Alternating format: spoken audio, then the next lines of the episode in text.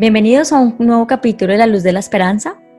Hoy vengo con una pregunta, Cami, muy curiosa y está relacionada con el ayuno.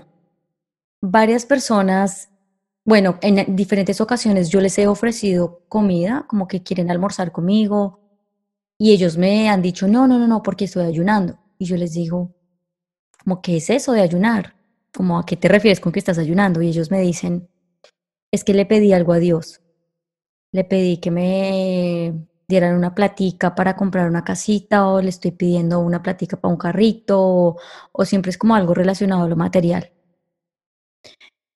Eh, entonces ellos me dicen, entonces me privé de alimento para recibir lo que le estoy pidiendo a Dios. Entonces te quiero preguntar, ¿qué es el ayuno religioso? Hola mi Angie y hola a todas las personas que nos están escuchando en este momento. Bueno, el ayuno, para empezar, creo que es importante definirlo y esa definición básica implica abstenerme de ingerir un tipo de alimento en particular o cualquier alimento durante un periodo de tiempo determinado. Es cierto lo que tú dices, hay muchas personas, eh, no solamente en nuestra religión católica, sino en muchas otras religiones, donde se abstienen de ingerir alimentos, eh, básicamente porque lo ofrecen a Dios muchas veces a manera de petición, de petición de que les sea entregado algo que ellos necesitan. Y usualmente esto que ellos piden que les sea entregado tiene que ver con cosas del mundo. Como dices tú, un trabajo, la platica, la casa, el carro, en fin. Cuando queremos hacer un ayuno hacia que Dios se lo vamos a orientar. Es decir, cuando yo me paro en un lugar donde yo digo, yo voy a dejar de comer algo en particular para entregar ese sacrificio, esa incomodidad a Dios y a través de esa incomodidad recibir una gracia de Él, de alguna manera estoy pensando que Dios se deleita con mi sufrimiento y que ese sufrimiento es lo que hace que se genere en Él algo así como lástima, y que a través de esa lástima me concede algo. Una necesidad que quiero tener de cosas del mundo, algo así como me abstengo de recibir algo del mundo para pedir otra cosa del mundo. Ese es un poco como el mensaje que está detrás del ayuno en el que yo pienso que yo le entrego a Dios algo, ¿sí? O sea, le entrego yo un sacrificio, un dolor, una incomodidad para que Él a cambio me conceda cosas que yo quiero, que como ya dijimos, por lo general son del mundo. Esa es una mirada de Dios.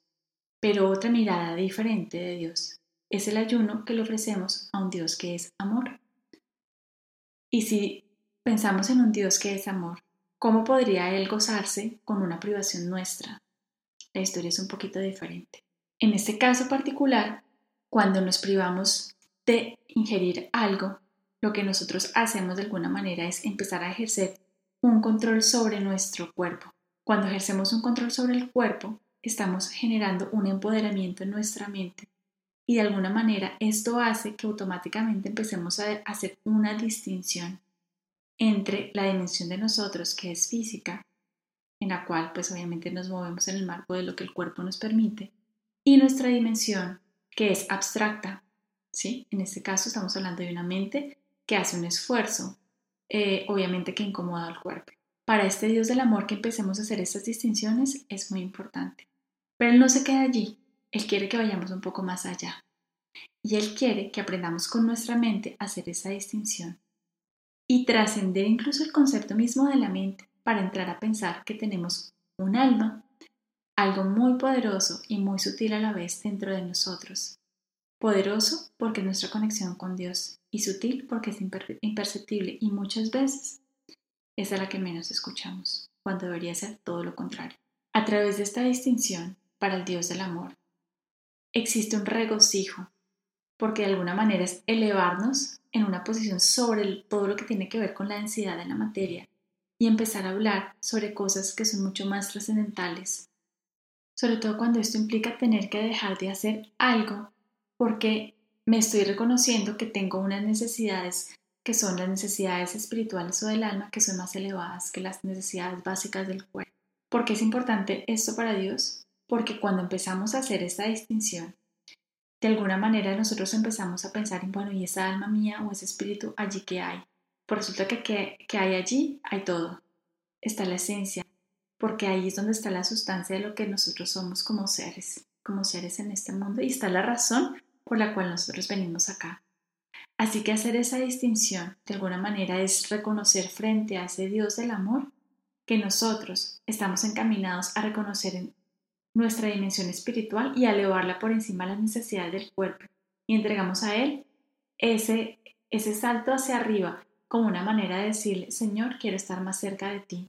Reconozco que dentro de mí hay un cuerpo, pero más allá hay algo más grande y hay algo más potente, que es lo que se conecta desde mi esencia con tu corazón, desde mi corazón con el tuyo. Y hacia allá es donde yo quiero ir. Desde luego, eso es un acto purificador en sí mismo, porque es un acto, es, es un acto donde tú te elevas a una sustancia que es completamente distinta a la, a la sustancia cotidiana en la que muchas veces nos perdemos sin darnos cuenta.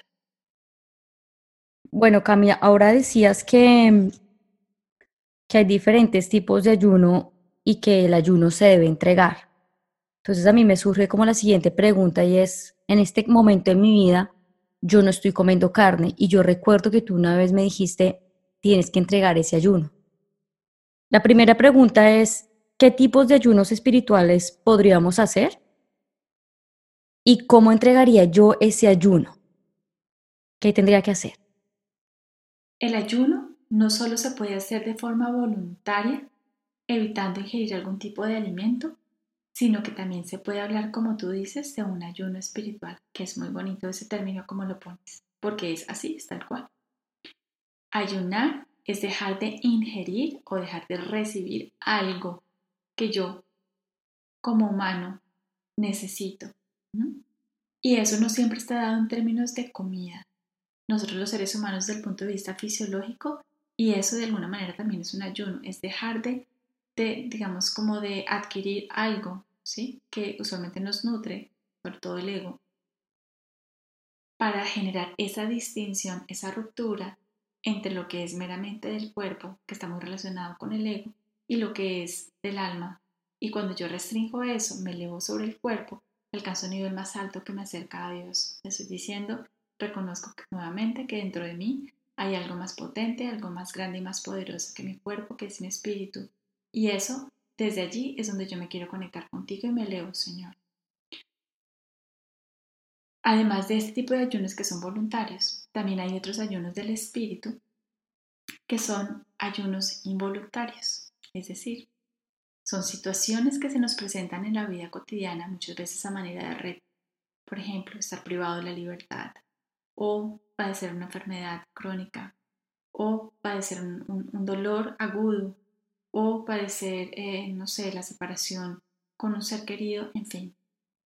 Estas situaciones son involuntarias, yo no las elegí, sucedieron, pero lo que sí es voluntario es la forma en la que yo me paro frente a la situación y la observo y la tomo.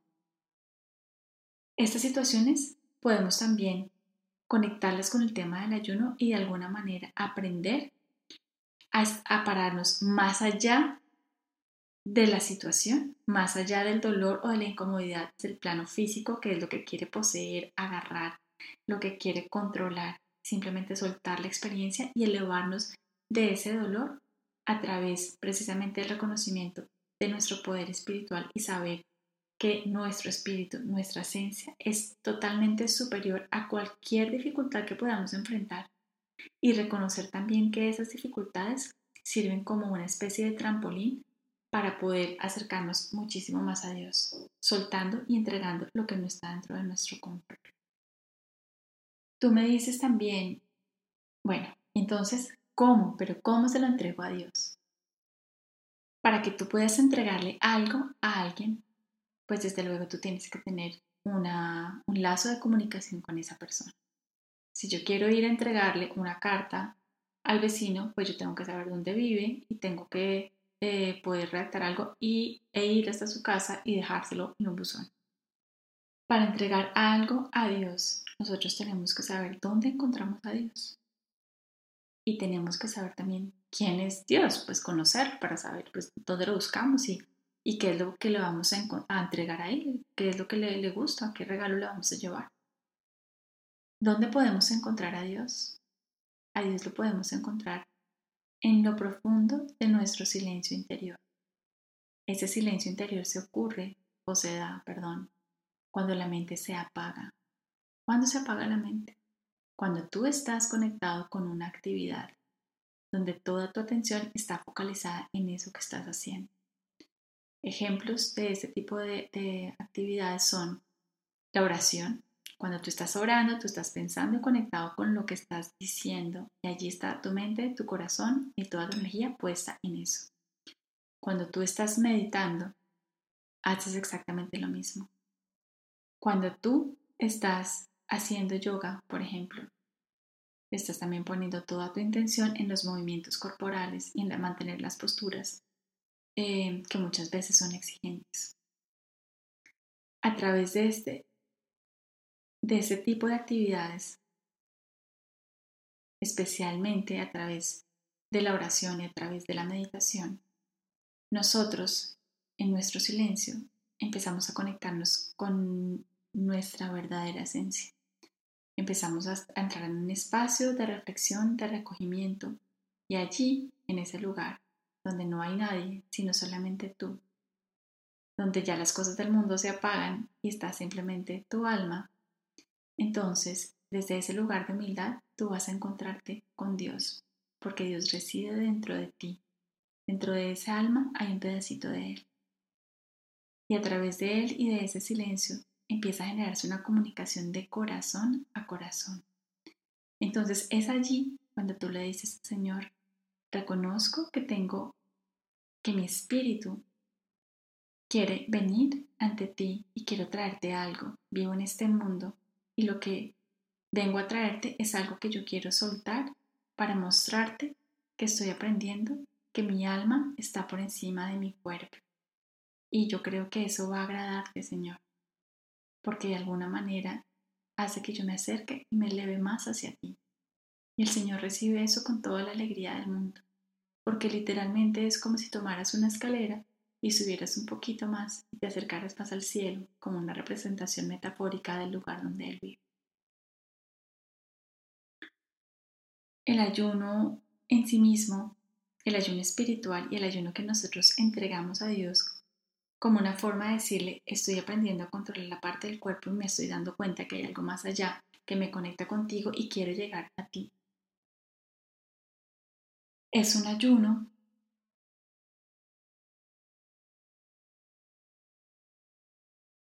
es un proceso purificador en sí mismo. Es purificador en la medida en la que yo Disuelvo una incomodidad, disuelvo una tristeza, disuelvo una carencia de algo y la convierto en algo que me llena, que me llena y me satisface, en una dimensión que me conecta con la eternidad. O sea, me llena y me satisface de forma atemporal, para siempre y por siempre. Ese es el verdadero significado del ayuno, y por eso el ayuno purifica los corazones, porque nos hace recordar qué es lo relevante y qué es lo importante, y nos ayuda a ascender hacia Dios. La Virgen María, no en vano, cada vez que ella se ha aparecido, siempre nos dice, haced dos cosas.